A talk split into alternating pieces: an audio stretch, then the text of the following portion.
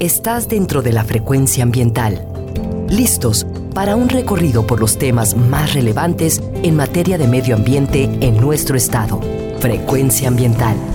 Conduce Sandra Gallo Corona. Bienvenidos. Hola, muy buenas tardes, bienvenidos, bienvenidas a su programa Frecuencia Ambiental. Soy Sandra Gallo y les acompañaré hoy sábado 8 de octubre. Estaré con ustedes hasta las 4 de la tarde. Sean bienvenidos a conocer acerca de los temas ambientales que se generan en Jalisco. Transmitimos desde la frecuencia de Jalisco Radio en el área metropolitana de Guadalajara, desde el 96.3 de FM y también lo hacemos desde el 6.30 de AM Muchas gracias a quienes nos acompañan a través de www.jaliscoradio.com. Gracias también a quienes nos están acompañando desde todas las regiones de nuestro estado, en los valles, la Ciénega, la región Lagunas, en el sur y sureste, en los altos. Saludamos también a quienes nos escuchan desde la costa, así como también desde las montañas de la Sierra Madre Occidental y el territorio Huirrárica en la zona norte. Muchas gracias a quienes se han comunicado con nosotros a través de la página de Facebook y también vía Twitter. En ambas redes nos encuentras como arroba semadethal. Les recuerdo que pueden escuchar los programas anteriores a través de la página principal de la Semadet, en donde encontrarás una liga a la plataforma Spotify y también puedes hacerlo desde el enlace gobhal.mx diagonal Spotify frecuencia ambiental.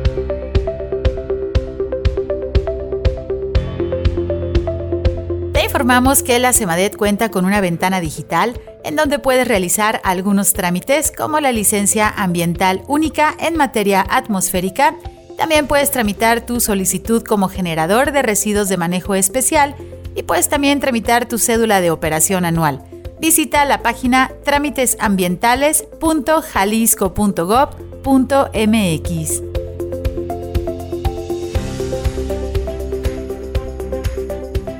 informamos que si necesita realizar algún trámite en la Secretaría de Medio Ambiente y Desarrollo Territorial, el horario de la ventanilla es de 9 de la mañana a las 5 de la tarde. Si lo que necesitas es realizar algún trámite en la Procuraduría Estatal de Protección al Ambiente, la PROEPA, puedes comunicarte al teléfono 3311 99 7550. Y si lo que necesitas es realizar una denuncia ambiental, por favor utiliza el correo denuncias.cemadet.jalisco.gov.mx.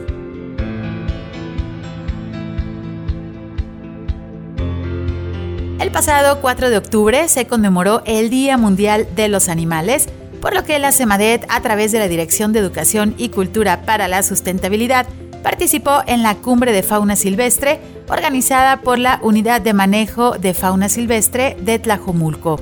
A través del taller Ecos de Fauna, los asistentes pudieron conocer los sonidos de la fauna silvestre de Jalisco a través de un viaje de paisaje sonoro por los ecosistemas de nuestro estado.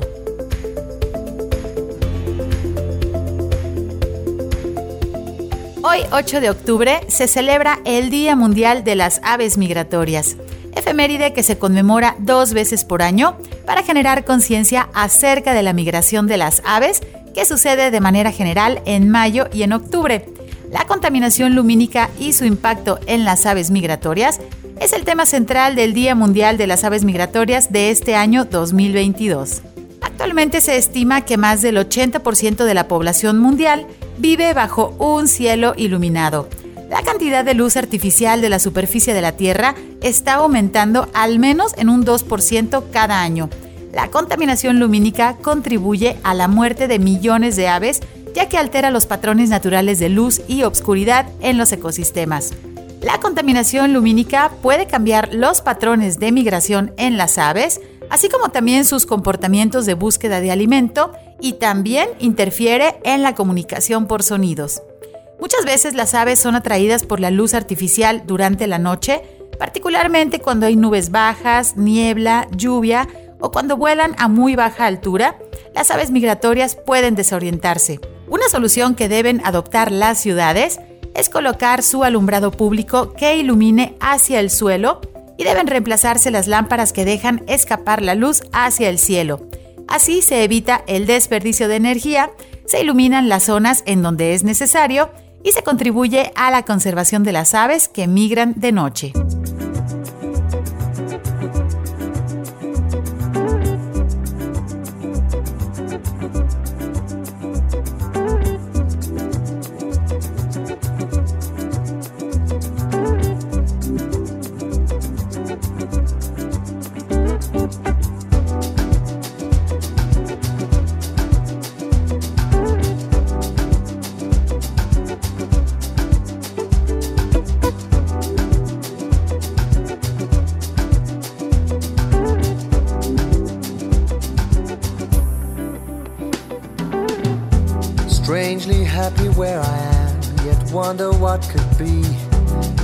Not a case of needing more or wanting to be free. I could go and just explore, sail the seven seas, I know that I'd find nothing more. I Come back on my knees. If I stay, she goes. If I go, she'll stay.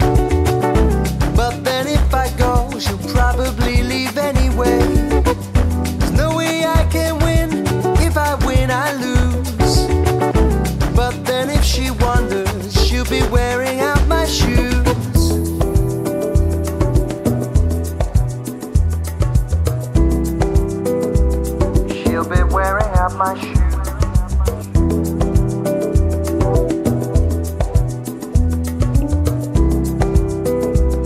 She'll be wearing out my shoes.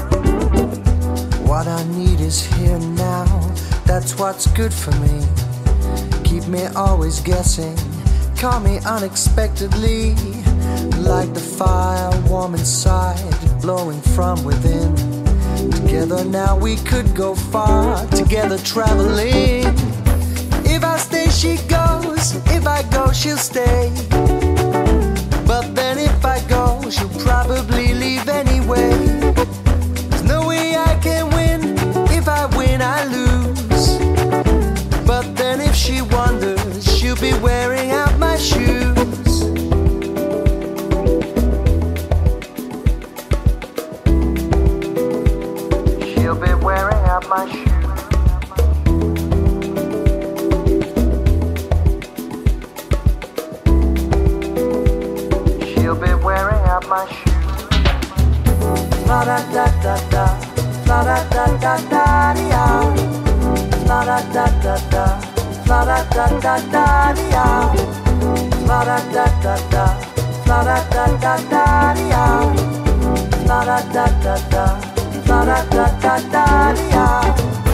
If I stay, she goes. If I go, she'll stay. But then if I go, she'll probably leave anyway. No way I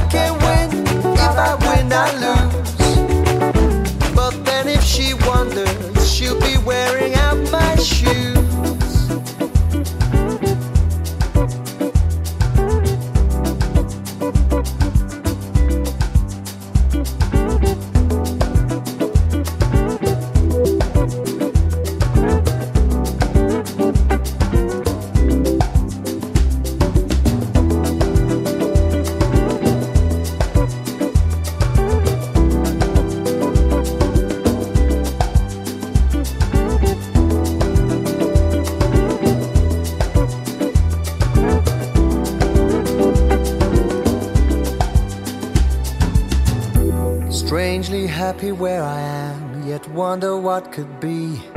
It's not a case of needing more or wanting to be free. I could go and just explore, sail the seven seas, and know that I'd find nothing more. Come back on my knees. If I stay, she goes. If I go, she'll stay. But then if I go, she'll probably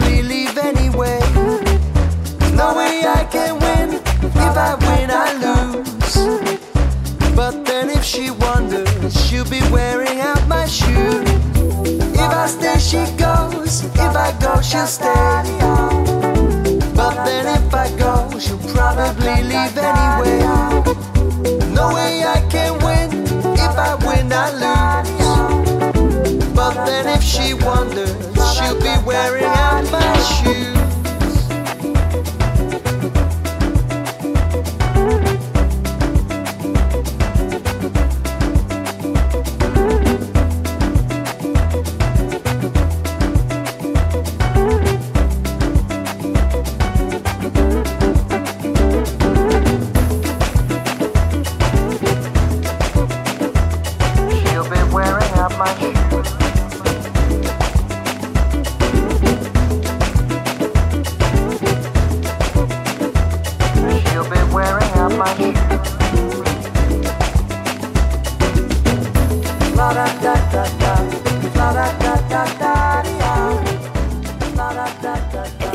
iniciamos nuestro programa escuchando la canción Wearing Out My Shoes, interpretada por el grupo alemán Club des Belugas. Un poco de ritmo para acompañarles en este sábado. Hoy en Frecuencia Ambiental queremos platicar con ustedes acerca del tercer Congreso Nacional de Educación Ambiental para la Sustentabilidad, que se realizará aquí en nuestra ciudad de Guadalajara del 16 al 19 de octubre. Y en unos momentos más nuestra invitada nos platicará todos los detalles al respecto. Pero antes déjenme les comento que el cambio climático es ese gran reto que como humanidad estamos viviendo. Múltiples evidencias científicas aseguran que el cambio climático es real. Las evidencias también indican que los seres humanos somos los mayormente responsables. Ante esta situación se han desarrollado herramientas como la Agenda 2030 de las Naciones Unidas y sus 17 Objetivos de Desarrollo Sostenible que ayudan al mejor conocimiento de la emergencia climática. La educación ambiental es un proceso de construcción de conocimiento, de participación ciudadana, a través de actitudes y de adquisición de responsabilidades que puedan dar como resultado esas acciones transformadoras colectivas que ayuden a mejorar la calidad de vida en nuestra sociedad. Ante la emergencia climática necesitamos de una educación ambiental empoderada y formada que vaya más allá de las actividades manuales. Para ello, es necesaria la colaboración con diferentes disciplinas como la salud, el periodismo, la divulgación, la movilidad y la ciencia del cambio climático. Resulta urgente y prioritario que las niñas, niños y adolescentes de México no se queden atrás y adquieran habilidades y conocimientos a través de la educación formal y no formal en materia ambiental. México es uno de los países más vulnerables a los impactos del cambio climático por su ubicación geográfica y sus condiciones sociales, económicas y ambientales. La lucha contra el cambio climático no solo es un reto, también puede entenderse como una oportunidad para impulsar un cambio en nuestros estilos de vida, para transformar esos patrones de producción y consumo de la población hacia modos más sustentables. Pero para lograrlo se requiere de una sociedad informada, consciente, comprometida y participativa. En este sentido, es necesario generar una cultura climática que se traduzca en valores, conciencia, conocimiento cambios de comportamiento y actitudes en nuestra población que ayuden a disminuir esas emisiones de gases y compuestos de efecto invernadero. La educación ambiental nos da la oportunidad de reencontrarnos con la naturaleza ignorada. La educación ambiental representa esa esperanza de entender a nuestro planeta. Y la educación ambiental en los tiempos actuales debería formar parte de nuestra vida diaria. Vamos a ir a nuestro primer corte, ya está nuestra invitada con nosotros. Regresamos en unos minutos. Les invitamos a quedarse en Frecuencia Ambiental. Frecuencia Ambiental. Vuelve en unos momentos. Quédate con nosotros.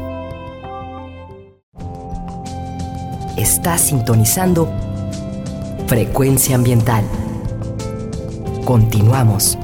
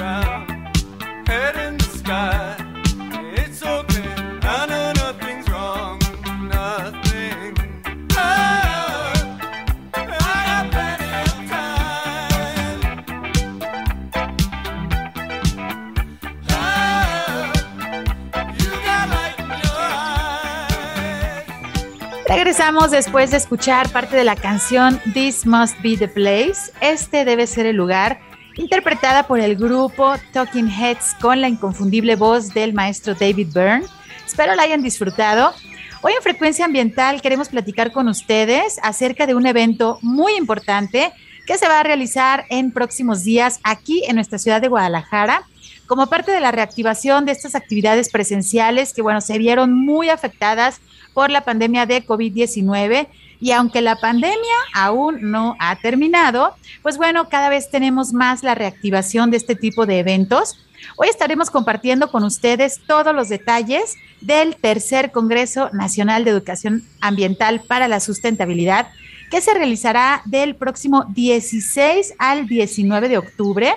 Y para platicarnos acerca de este tema, me da muchísimo gusto recibir en nuestro programa a la doctora Elba Castro, quien es profesora investigadora del Centro Universitario de Ciencias Biológicas y Agropecuarias de la Universidad de Guadalajara. Ella también es fundadora de la maestría en educación ambiental y es vicepresidenta de la Academia Nacional de Educación Ambiental y bueno, parte fundamental del comité organizador de este congreso. Bienvenida, doctora Elba. Buenas tardes, ¿cómo estás? Sandra, con todo gusto te saludo a ti y a la audiencia. Es un placer y un regocijo estar platicando contigo y con todo el auditorio. Pues muchísimas gracias. Sabemos que hay un gran esfuerzo y muchísima planeación detrás de este gran evento. Y bueno, octubre lo veíamos muy lejano cuando empezamos a platicar hace varios meses acerca de este evento, pero bueno, ya lo tenemos en puerta, están en la recta final, ya tienen todas las confirmaciones y bueno, el día de hoy, pues por eso eh, te invitamos a nuestro espacio para ir desmenuzando el programa, para invitar a nuestros radioescuchas y sobre todo, bueno, para poner en contexto la importancia de la educación ambiental en estos tiempos que estamos viviendo, donde creíamos que no iban a suceder cosas que ya están sucediendo, que las estamos viviendo en el día a día y que no podemos quedarnos sentados. Podemos hacer muchas acciones, ya sean grandes o pequeñas, pero lo importante es no quedarnos estáticos, actuar en nuestra vida diaria pues finalmente para tener un mundo mejor, para nosotros tener una mejor calidad de vida. Y el tema de este tercer Congreso de Educación Ambiental para la Sustentabilidad es críticas, giros y alternativas frente a la emergencia planetaria.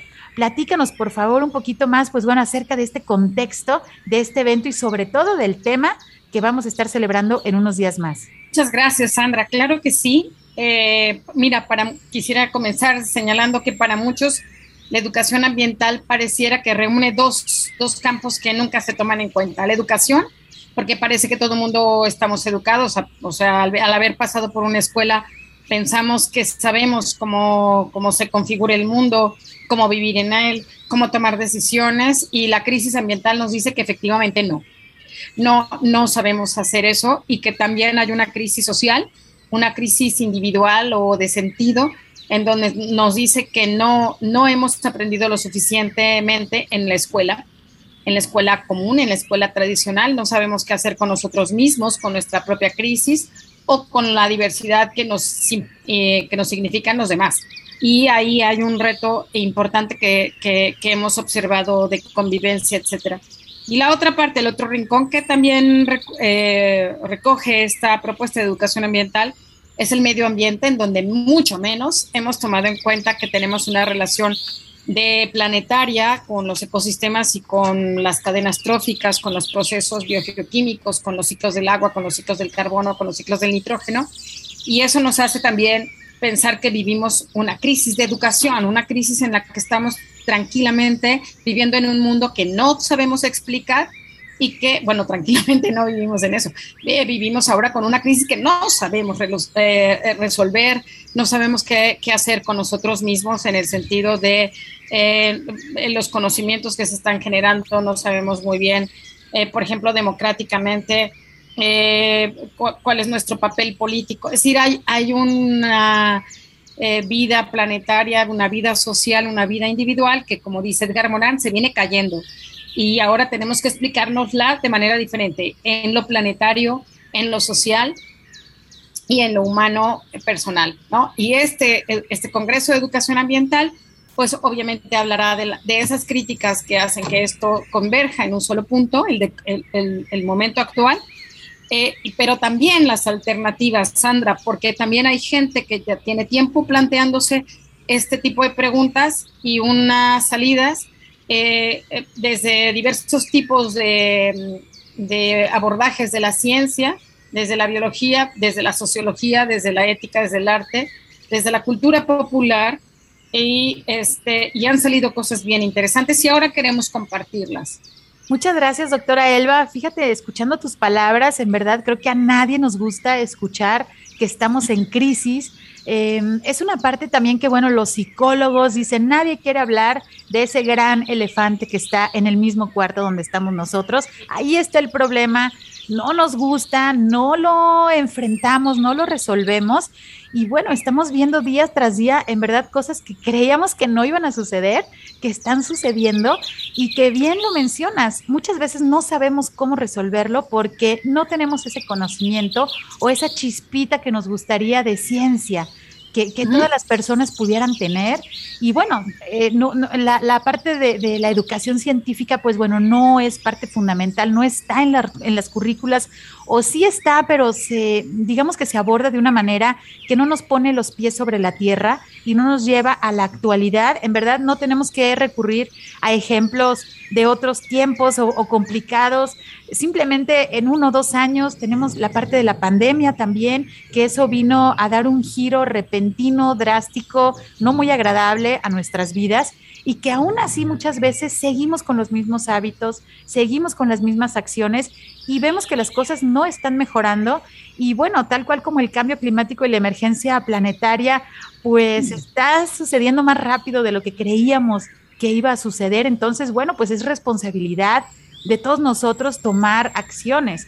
Y de ahí mi siguiente pregunta, porque ahorita lo mencionabas, la parte de educación y la parte del ambiente, pero a grandes rasgos y bueno, digamos en, palabras coloquiales, en tu opinión, doctora, ¿por qué todos deberíamos de tener un poquito de educación ambiental, por lo menos en nuestras vidas? Sandra, es una pregunta que nos lleva a pensar que estamos inundados, por ejemplo, cuando no pasa el carretón de la basura en nuestra casa, empiezan a emanar unos olores fétidos de nuestro bote de la basura porque la hemos revuelto, ¿no? Eh, y nos preguntamos eh, qué pasaría si yo supiera, eh, si, si, pudiera tener un, residuo que pudiera reincorporar a mis plantas, que pudiera reincorporar a la naturaleza, generando para mí pues algunas hortalizas o incluso hasta plantas mucho más cotidianas como las plantas de olor, ¿no? el orégano, la albahaca, hasta las cosas que utilizamos todos los días. Y eso es posible, pero luego nos parece muy difícil porque cuando tenemos esas plantas, eh, luego llegan una serie de plagas que a nosotros nos parecen abominables y luego ya nos enfadamos de un, de un día para otro. Bueno, también eh, no tenemos conciencia de que nuestros residuos están generando un montón de problemas a nivel planetario, por ejemplo, por el uso de plásticos, en el abuso de plásticos que usamos todos los días y que se van pulverizando, que van a dar, por ejemplo, al mar, que es finalmente a donde van todas las cuencas terrestres, pues tenemos bichos eh, crustáceos que ya tienen incorporado plástico en vez de conchas eh, en su ADN y en su conformación. Entonces sí nos preguntamos, pues, ¿qué, irá a pasar de este mundo si se sigue poblando de plásticos o si seguimos este, em, sin conocer exactamente cuáles son eh, los costos de la huella ecológica que estamos realizando. Para mucha gente eso, eso la, le hace pensar que el ser humano es lo peor, pero para nosotros no, para nosotros nos hace pensar solamente que la cultura es la que no está bien. Así que la cultura es la que tiene que eh, cambiar y la cultura tiene que ayudarnos eh, fortalecidamente a pensar que vivimos en un mundo vivo, en un mundo orgánico, en donde hay que adecuar lo que estamos haciendo para que el mundo junto con nosotros, nosotros junto con el mundo, tengamos un futuro común, un futuro mucho más gozoso y promisorio. Obviamente eso pasa por entender que hay un modelo económico que ha privilegiado la comodidad, como principal valor, este, que, nos ha que nos ha dejado sin ética, es decir, sin pensar en cuáles son los valores personales y colectivos, que no solamente tienen que ver con el ser humano, eh, Sandra, sino con los, con los demás seres del planeta. Por ejemplo, cuando hacemos una presa, y yo no digo que esté en contra de las presas, solo digo que es muy difícil que las presas calculen la demanda de agua de otros seres vivos que están en la misma cuenca. Estamos hablando de toda la cadena trófica que está en estos, que además es la cadena trófica que nos da de alimentos luego a nosotros o nos provee, en el caso del COVID, pues de una diversidad que va a protegernos de otros gérmenes que están allende la frontera de, de, las, de las ciudades o de las poblaciones humanas.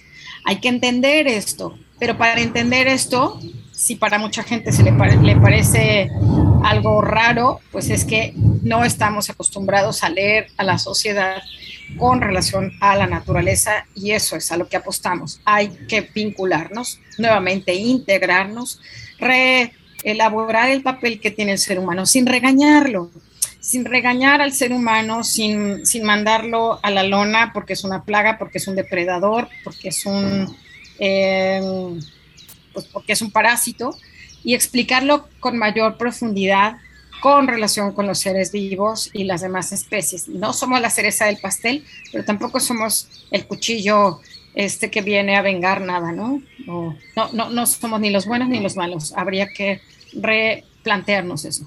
Yo creo que somos los conciliadores entre la parte de la problemática y de las soluciones y justamente ese llamado a la acción que pues sí hemos tenido muy malas noticias, ¿no? Como dices, no se trata de inundar más nuestras mentes y nuestros corazones y nuestras vidas diarias de tantas malas noticias, pero sí este, ser conscientes de la problemática que existe y poner manos a la obra.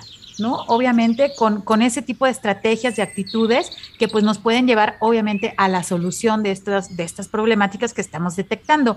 Y justamente pues me gustaría hablar de los participantes que ya están inscritos en este congreso, que ya tienen sus ponencias registradas, de qué estados nos van a acompañar o incluso, bueno, de otros países, ¿verdad? Se va a tener participantes. Así es, Sandra. El programa está dividido por tres grandes temas, que son los tres grandes días que nosotros realizamos. El Congreso, que es el lunes 17, el martes 18, miércoles 19. El lunes lo dedicamos a entender la emergencia planetaria, es decir, cuáles son los indicadores planetarios que nos están diciendo por aquí no es la cosa.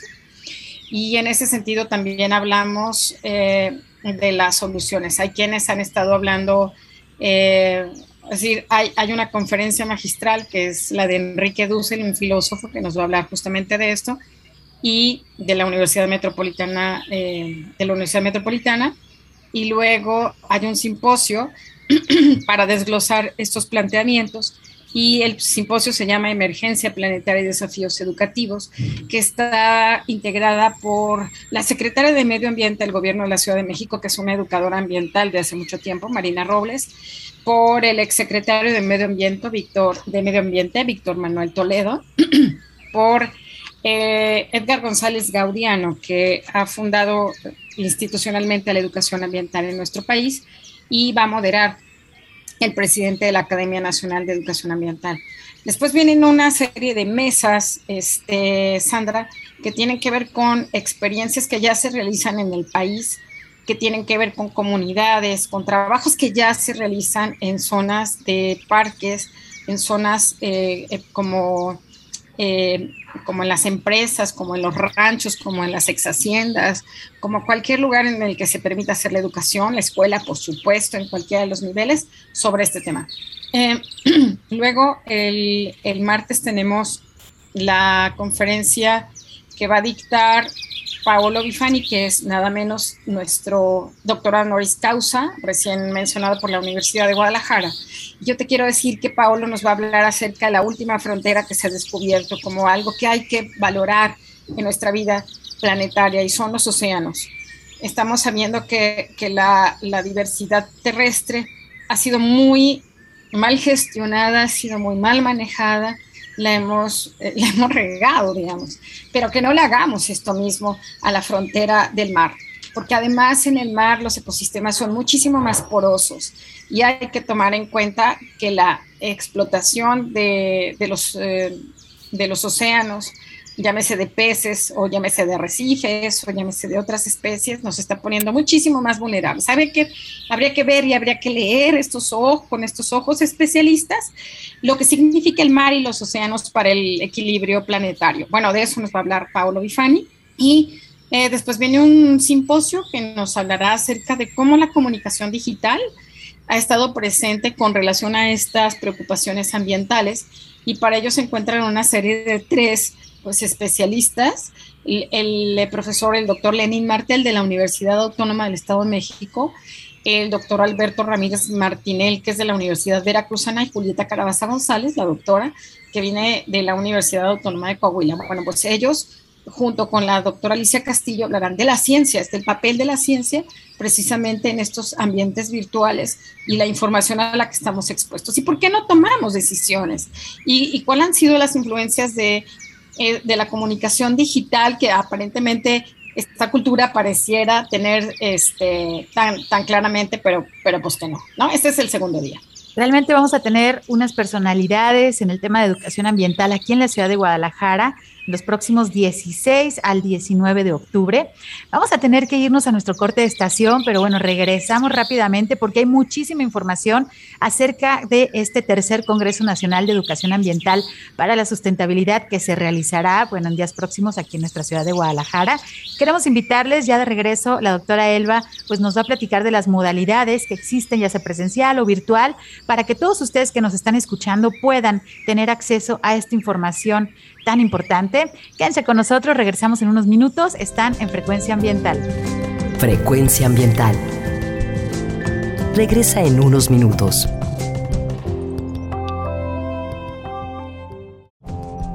Estamos en la misma frecuencia. Frecuencia Ambiental. Seguimos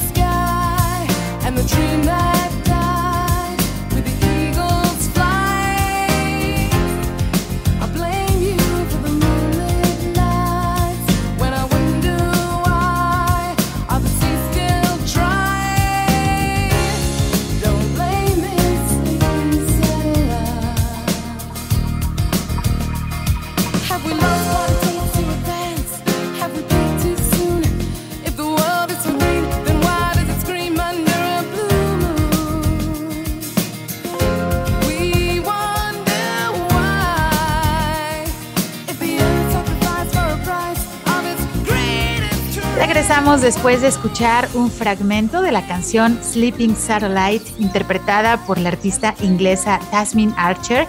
Y bueno, esta parte de estar orbitando alrededor de ciertas situaciones, de ciertas problemáticas sin resolver, pues bueno, el día de hoy por eso elegimos esta canción para pues inspirarlos a tomar acción en nuestra vida diaria, en esas pequeñas acciones que pueden cambiar nuestro destino como humanidad, aunque ustedes no lo crean, pues bueno, ya han visto eh, qué rápido están cambiando las cosas y qué rápido suceden las cosas que creíamos que no iban a suceder en nuestros tiempos. Pues bueno, hoy en Frecuencia Ambiental estamos compartiendo todos los detalles del tercer Congreso Nacional de Educación Ambiental para la Sustentabilidad que se va a realizar en nuestra ciudad de Guadalajara de los próximos 16 al 19 de octubre. Y nos acompaña la doctora Elba Castro, quien, bueno, es profesora investigadora del CUCBA de Universidad de Guadalajara. Ella también es fundadora de la maestría en educación ambiental y también es vicepresidenta de la Academia Nacional de Educación Ambiental y bueno, por supuesto, parte fundamental de este comité organizador del Congreso que aprovechamos para felicitarlos por todo el esfuerzo que sabemos que conlleva pues realizar este tipo de eventos posterior a una pandemia. Bueno, todavía no se termina la pandemia, pero ya están reactivándose este tipo de eventos presenciales. Y bueno, nos estaba platicando la doctora acerca de los temas principales que se van a tratar en este congreso. Y doctora, pues bueno, las personas que nos están escuchando y les interesa, a lo mejor no pueden desplazarse a la sede, que bueno, no lo hemos mencionado, ahorita nos platicarás, pero platícanos también las opciones que tienen quienes no están en el área metropolitana de Guadalajara y quieren tener acceso, bueno, a estas conferencias, a estas conferencias magistrales. En verdad va a haber unas personalidades importantísimas que nos van a ayudar mucho también a abrir la perspectiva. Sí, Sandra, la pandemia nos dejó algunas, algunos aprendizajes sociales eh, que no podemos dejar atrás. Y una de ellas es que la comunicación no debe ser una, limitante para, para, conectar las ideas. Así que hemos, eh, hemos diseñado este congreso con la modalidad híbrida, es decir, esperamos que haya gente presencialmente aquí en el Hotel Villa Primavera de la Universidad de Guadalajara. ¿Por qué lo hicimos allí? Bueno, porque aprendimos también que debemos tener ciertas medidas de precaución. Nuestras, eh, nuestras jornadas se realizarán en los jardines, en, debajo de toldos, toldos enormes, este, y de todas maneras con todas las medidas en contra de la pandemia. También se realizarán de manera eh, virtual. Para quienes están de manera virtual por alguna u otra razón, eh, los esperamos. Hay, para, para estas dos modalidades, hay la modalidad de asistentes y de ponentes. La de ponentes ya pasó, entonces ya se determinó un programa científico que con mucho gusto hablaré, un, o sea, hablaré grosso modo de cómo se conforma. Ahí está ahorita la opción de que quien quiera participar es para escuchar esto y para debatir, para preguntar, para interactuar, pues puede hacerlo de manera presencial o virtual. De, manera general tenemos la participación de ocho países y México. Tenemos la presencia de países como Argentina, Brasil, Chile, Colombia, Cuba, eh, Perú, Guatemala, ¿no? México y de los estados de la República prácticamente todos. Este, y eh, ahí por ahí hay, poblaciones que tienen más o menos gente que está acudiendo, pero prácticamente todo el país es terreno que ya ha visto estas, eh, estas iniciativas. Pues muy interesante va a ser escucharlos, escuchar estas experiencias, cómo también se han adaptado ante el cambio y ante la urgencia planetaria, la emergencia planetaria que estamos viviendo desde las diferentes regiones, pues ahora sí generar alianzas, que creo que es la clave, la colaboración, no importa si estamos en diferentes países, como mencionabas en el bloque anterior, doctora, por ejemplo, tenemos problemáticas comunes como la cuestión de los residuos, en donde todo el mundo se queja de que no pasa el carretón de la basura en tiempo, bueno, no lo separo, pero casi nadie pone atención, por ejemplo, en la parte de la generación de los residuos. Obviamente, si generas menos, pues vas a tener menos residuos y vamos a tener menos residuos en todo el mundo. Hablabas también de la parte de los plásticos, ¿no? De un solo uso. Sabemos que son un problema. Tal vez se pusieron de moda por la cuestión del popote, de las tortugas, de las bolsas de plástico, pero la situación va un poquito más allá y bueno, eh, sí es un poco alarmante comentarles que ya también está pues verificado que los alimentos, sobre todo los peces, que forman parte de esta cadena alimenticia y que Mm, involuntariamente se alimentan de estos microplásticos, confundiéndolos con el plancton marino, pues esos peces nosotros los estamos consumiendo y ya se ha detectado que tenemos nosotros cantidades, bueno, mínimas de plástico en nuestro organismo como parte de nuestra misma contaminación, este círculo que estamos viviendo de contaminación. Entonces, bueno, pues hay que darnos cuenta de qué es lo que está sucediendo, hay que hacer alianzas y todos lanzarnos pues a resolver los problemas que nosotros mismos hemos generado y estamos afectando también a otras especies, como ya lo menciona la doctora, esa fauna silvestre, esa flora que existe allá lejos, digamos, de, de, las grandes ciudades, pero que también están siendo afectadas, pero que a la vez son la base de nuestra sobrevivencia. Entonces, bueno, vamos conociendo todo ese círculo, en lugar de que sea vicioso, que sea virtuoso, y a través, creo, de este tercer Congreso Nacional de Educación Ambiental, pues tendremos mucho conocimiento, tendremos muchas experiencias y sobre todo la posibilidad de escuchar a verdaderos especialistas que compartan ¿no? con nosotros cómo podemos enfrentar justamente esta emergencia planetaria que estamos viviendo. Em, estábamos desglosando por ahí el programa, doctora, ya nos mencionabas el domingo 16 va a haber una serie de talleres, el lunes también vamos a tener serie de conferencias. Platícanos qué sigue en la agenda, no sé si quieres eh, terminar de abordar algo del lunes 17 o pasamos al martes 18 de octubre. Bueno, como bien decía Sandra, este, eh, quien está interesado en estas cuestiones de educación ambiental, sea joven o no sea tan joven, es muy bienvenido. Hay talleres el domingo para que profundicen un poco más. Hay, por ejemplo, talleres sobre eh, investigación cualitativa, hay, talleres sobre danza, hay talleres sobre teatro y hongos que la desarrolla gente de la UNAM. Hay talleres eh, sobre juegos o sobre didáctica de la educación ambiental, sobre los jardines etnobiológicos, que también son una opción. Hay eh, talleres eh, sobre, para entender la emergencia, la emergencia climática y planetaria. En fin, son nueve talleres. Y si ya están inscritos en el, en el, en el, en el Congreso, solo deben acudir aquí porque los talleres son gratis y de ahí nosotros los llevamos a la sede en unos camiones, los llevamos a la, los trasladamos a la, al Hotel Villa Primavera, en donde este, pues prácticamente esperamos al día siguiente, al día domingo, perdón, del domingo al lunes, para inaugurar el, lunes y eh, comenzar con esta eh, pues eh, como te decía, conferencia inaugural filosófica, luego este simposio sobre la emergencia climática. El martes viene Paolo Bifani, habla sobre los océanos, tenemos este simposio sobre eh, la digitalización de la comunicación y cómo es que llega y cómo es que no llega y cómo es que a qué nos llega y cuáles son los retos este, que, se tienen que debatir en ese sentido.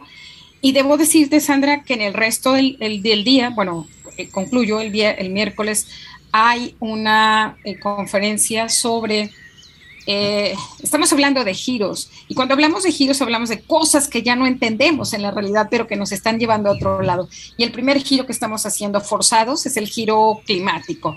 Entonces hablaremos el lunes del giro climático, el martes hablaremos del giro oceanográfico, el miércoles hablaremos del giro de animales, es decir, cómo nosotros nos podemos entender como animales de la creación. Y eso, mira, que tiene un montón de, discusiones, porque, por ejemplo, en la mayoría de las tradiciones filosóficas y, de religiones, el ser humano de pronto aparece como el dueño, el dueño eh, o el que domina la creación.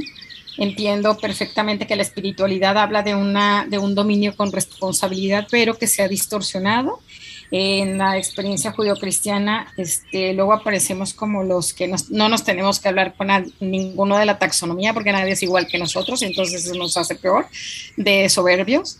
Entonces eh, tendríamos que desbaratar todas estas cosas eh, para, eh, bueno, hablar de un giro también que es el tercer simposio, que habla sobre la decolonialidad, es decir, cómo somos tan extranjeros de pronto en, nuestra propia, en nuestro propio continente, porque no lo conocemos, porque no sabemos ser americanos, porque no conocemos los ecosistemas americanos y buscamos otros ecosistemas que nos parecen que son mucho más bonitos. Entonces, ¿cómo evitar eso eh, en nuestra mente? ¿Cómo cambiar esta mentalidad eh, colonial?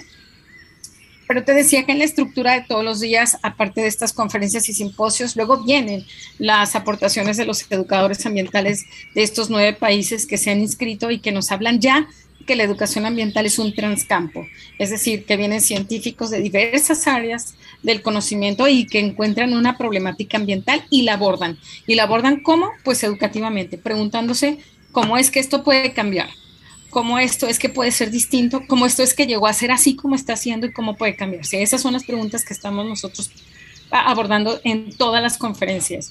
Y también tenemos la modalidad de carteles, donde los eh, ponentes nos expresan con una serie de fotografías de manera muy sintética, pues estas preguntas.